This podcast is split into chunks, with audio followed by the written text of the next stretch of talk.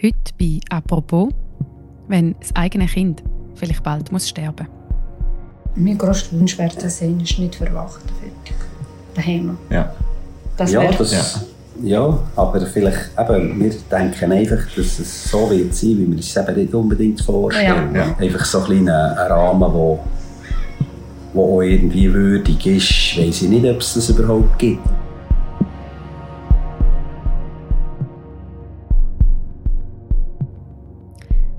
Xenia Rindisbacher hat einen Gendefekt und ist unheilbar krank. Jetzt fragen sich die Eltern, wie sie ihrem Kind ein würdevolles Sterben können ermöglichen können. In der Schweiz ist das aber gar nicht so einfach, weil die Optionen für Eltern sehr klein sind. Der Marius Aschwander hat die Familie von der Xenia besucht und ist mir jetzt aus Bern zugeschaltet. Willkommen zu einer neuen Folge von «Apropos», einem täglichen Podcast vom Tagesanzeiger und der Redaktion Tamedia. Mein Name ist Vivian Kuster.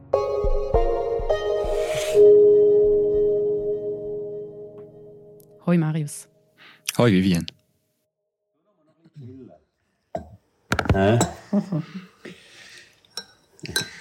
Ja, wie ist denn, äh, eben, mir- also was mich natürlich jetzt einmal wundernimmt, ist, wie das, wie es eigentlich an Xenia ihre Geschichte ist. Weißt du, wie das, ihre Lebensgeschichte quasi jetzt, ja. Ich will gar nicht, ich, Marius, du hast vor ein paar Wochen die Familie Rindisbacher kennengelernt. Wer sind sie? Es ist der Vater Urs und die Mutter Oksana und vor allem die Tochter Xenia. Sie ist heute siebeneinhalbjährig, leidet, wie du gesagt hast, an einem Gendefekt, wo Mediziner auf den Namen SCN8A getauft haben. Der ist extrem selten und kann ganz verschiedene Auswirkungen haben. Bei Xenia bedeutet das, dass sie eine schwere Entwicklungsstörung hat und schwer beeinträchtigt ist. Seit ihrer Geburt hat sie mehrmals pro Tag starke epileptische Anfälle, die ihr Gehirn sozusagen wieder auf Null zurücksetzen. Das hat zur Folge, dass sie nichts lernen kann, sie kann sich nicht entwickeln, sie kann nicht selbstständig sein. Es gibt nicht so viele Kinder in dieser Welt, mit dieser bestätigten Diagnose sind. Aber auch dann, wenn man eine Diagnose hat, weisst du gleich nicht, was dir erwartet. Es gibt wie alles. So schwer behindert wie Xenia und bis ganz normal, bald gesunde Kind. Okay, Das ist noch krass irgendwie. okay. Du kannst, hast Diagnose, aber weißt gleich nicht, Was da kommt. was da eigentlich, kommt. Was, was genau. passiert. Ja. Wann haben die Eltern erfahren, dass ihr Kind so unheilbar krank ist? Das war erst ein paar Monate nach der Geburt. Die Schwangerschaft ist komplett normal verlaufen. Die Geburt war ein Kaiserschnitt. Aber auch dann hat man noch nicht gross etwas gemerkt. Die Tochter war aber dann sehr unruhig, kurz nach der Geburt oder in der Woche nach der Geburt. Sie konnte nicht gut schlafen, sie hat immer wieder geschrauen. Und dann sind dann die Eltern äh, aufmerksam darauf geworden und haben erste Abklärungen machen oder machen ohne Resultate eigentlich. Da hat man niemand gewusst, was das ihr könnte leiden. Es hat auch geheißen, es gäbe halt einfach Schreikind und das könnte so sein. Und erst ein paar Monate nachher haben die Eltern das erste Mal so einen epileptischen Anfall wirklich auch können beobachten oder als epileptischen Anfall können erkennen Und dann hat man nicht mehr können, wie daran zweifeln. Oder? Ja. Dann sind wir zu unserem Kinderarzt. Und unser Kinderarzt hat gesagt, ja, wir sollten gerade weiter auf Bern. Ja. Es haben weitere Abklärungen haben gefolgt. Sie sind alle zwei Wochen sie sind ins Inselspital gefahren, zu Bern, bis dann irgendwann einmal die Diagnose ist gekommen. Ja, und nachher hat es angefangen mit dem Ganzen, oder? Das ist ein ganz langer Prozess, bis du dir kannst eingestehen aha, ja, Xenia ist schwer behindert, schwer mehrfach behindert. Und das ist jetzt so. Also wir können nicht... Ja, ich habe zum Beispiel auch lange. Und wie lebt Xenia heute? Die Xenia braucht rund um die Uhr Betreuung und Pflege. Sie kann nichts selber machen, sie kann nicht selber hocken, sie kann nicht selber laufen, sie kann nicht selber essen. Und für die Pflege sind eigentlich die Eltern zuständig. Vor allem bis Xenia viereinhalbjährig war, haben sie sich wirklich Fulltime um sie gekümmert. Gleichzeitig haben beide gearbeitet. Der Urs hat 80 Prozent bei der Post gearbeitet, die Xenia 40 Prozent. Und irgendwann ist es nicht mehr gegangen. Irgendwann haben sie gefunden, jetzt sind wir an einem Punkt angekommen, wo wir selber zusammenbrechen. Das war einmal, wo Xenia krank war und besonders in der Nacht wieder einfach permanent hat Betreuung gebraucht. Und seither ist sie die Hälfte der Woche in ihrer Institution und die andere Hälfte ist sie daheim. Hast du die Familie auch mal gefragt, was der Xenia ihre Prognose ist? Das habe ich sie gefragt und sie haben mir auch gesagt, dass sie natürlich äh, genau mit dieser Frage zu den Spezialistinnen und Spezialisten gegangen sind. Und dort haben sie die Antwort bekommen, dass Xenia könnte das Erwachsenenalter erreichen was immer das denn auch heisst. Es hat selbstverständlich, die Antwort beinhaltet auch, dass Xenia schon gleich könnte sterben im Normalfall ist es bei so einer Diagnose aber so, dass sie nicht am Gendefekt würde sterben, sondern an Komplikationen. Vielfach ist es einfach eine Lungenentzündung. Also wenn das Kind dermaßen Schmerzen muss mhm. haben und einfach nichts nützt, mhm. ja, da fragt man sich schon, also wir haben einen Palliativ-Care-Plan gemacht mhm. und dort hat man gesagt, dass, äh, dass wir einfach nicht wollen, dass die Xenia so Schmerzen muss haben, wenn es mhm. dann eben um gewisse Sachen geht, oder?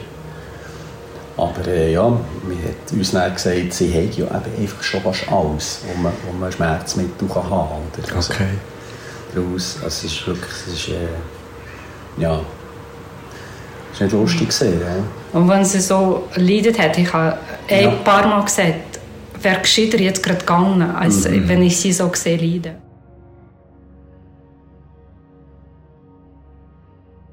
Das bedeutet also für die Eltern, sie müssen sich auch mit dem Tod von ihrem Kind auseinandersetzen. Wie machen sie das? Sie machen das sehr intensiv. Sie haben einen Palliativplan und sie haben eigentlich eine klare Vorstellung oder einen klaren Wunsch, wie das Xenia dürfen sterben Und zwar haben beide wünscht sich, dass sie einfach daheim irgendwann einschlafen kann und nicht mehr aufwachen. Gleichzeitig wissen sie aber auch, sie sind sehr realistisch unterwegs, dass das vermutlich nicht so wird passieren. Dass vermutlich Xenia an ihrem Lebensende relativ viel Betreuung oder noch mehr Betreuung wird benötigen als jetzt.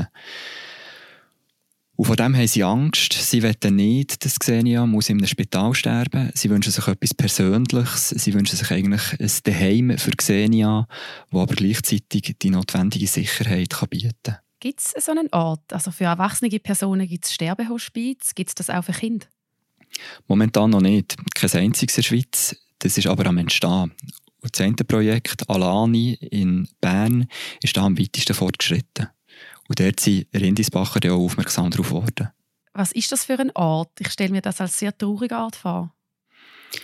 Auf mich hat er überhaupt nicht wie ein trauriger Ort gewirkt. Es ist ein altes Bauernhaus, total auf dem Land, aber in kurzer Distanz von Stadt Bern und vor allem vom Inselspital entfernt. Und ich war zweimal dort, einmal an einem Tag, wo die Verantwortlichen verschiedene Familien haben eingeladen die sie schon betreuen. Und dort waren alle Kinder dort, gewesen, die waren am Spielen, gewesen, haben mit den Betreuerinnen und den Betreuern rumgetobt, sind durchs Haus gesäckelt, haben im Garten Zelt aufgestellt. Das war eigentlich sehr ein lebendiger Ort gewesen in diesem Moment. Und das ist auch ein das, was die Verantwortlichen arbeiten wollen. Selbstverständlich sollen Kinder dort dürfen sterben. Und das Sterben wird ein Teil davon sein. Aber gleichzeitig wird es verschiedene Plätze geben dort auch für Kinder oder für Eltern, für sich zu erholen von ihren Pflegeaufgaben, die sie sonst daheim die ganze Zeit müssen wahrnehmen müssen. Es soll auch möglich sein, dass Eltern ihre Kinder wie in eine Kita, zum Beispiel für einen Tag oder auch für einen Tag und eine Nacht, können dort abgeben und dass sich die Eltern auch wieder mal um sich kümmern können. Zum Beispiel ins Theater zu gehen oder ins Kino zu gehen, weil sonst einfach nicht mehr drinnen liegt. Du hast in deinem Artikel geschrieben, wo man natürlich auch verlinkt, dass jährlich rund 400 Kinder an unheilbaren Krankheiten sterben. Und hast aber gleichzeitig gesagt, es gibt eigentlich nur Alani, also der einzige Ort ähm, als Kinderhospiz, wo sterben alle anderen Kinder. Die sterben im Spital. Es hat vor ein paar Jahren eine Studie gegeben, die sich genau um diese Frage gedreht hat. Und dort sind die Autorinnen und Autoren zum Schluss gekommen, dass vier von fünf Kindern im Spital sterben und die meisten auf der Intensivstation. Also weniger als ein Kind kann heute daheim sterben. Was bedeutet das für die Eltern, das Kind auf der Intensivstation in den Tod zu begleiten?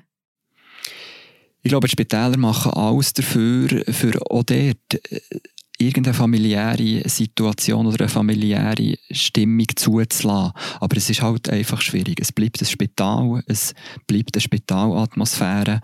Und ich glaube, für, für Eltern, die das so erleben und sich etwas anderes wünschen, ist das ganz schwierig.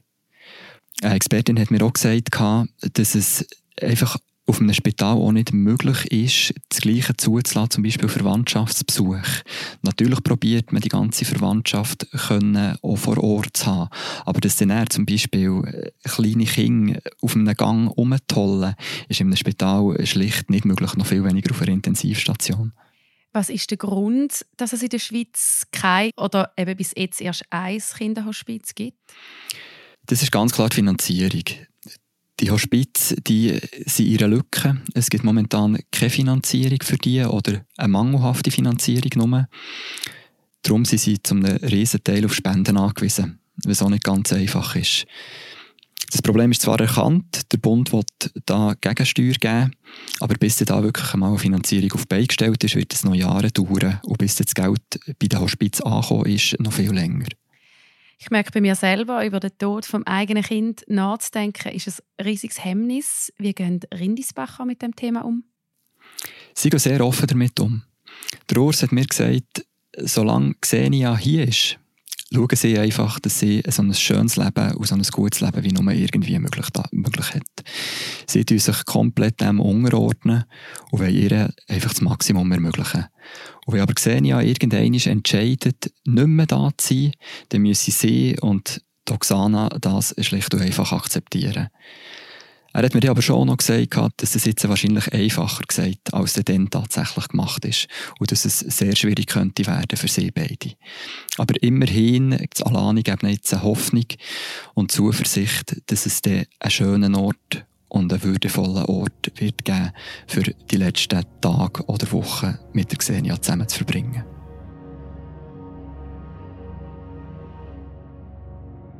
Ja, wir wollen die Lebensqualität so lange probieren, so viel hoch zu haben, wie es geht. Mhm. Und wenn es nicht mehr möglich ist, ja, dann ist es uns, das können zu akzeptieren. Oder? Mhm. Also einfach zu sagen, ja, dann, dann ist das der Weg von Xenia und wir müssen uns dann einfach arrangieren. Ja. Danke vielmals, Marius, dass du uns die Geschichte mitgebracht hast. Merci, Vivian. Die nächste Folge von Apropos gibt es am Montag wieder. Produziert wird Apropos von der Laura Bachmann und mir, der Vivian Kuster. Und normalerweise moderieren der Philipp Loser und Mirja Cavatula. Macht's gut. Ciao zusammen.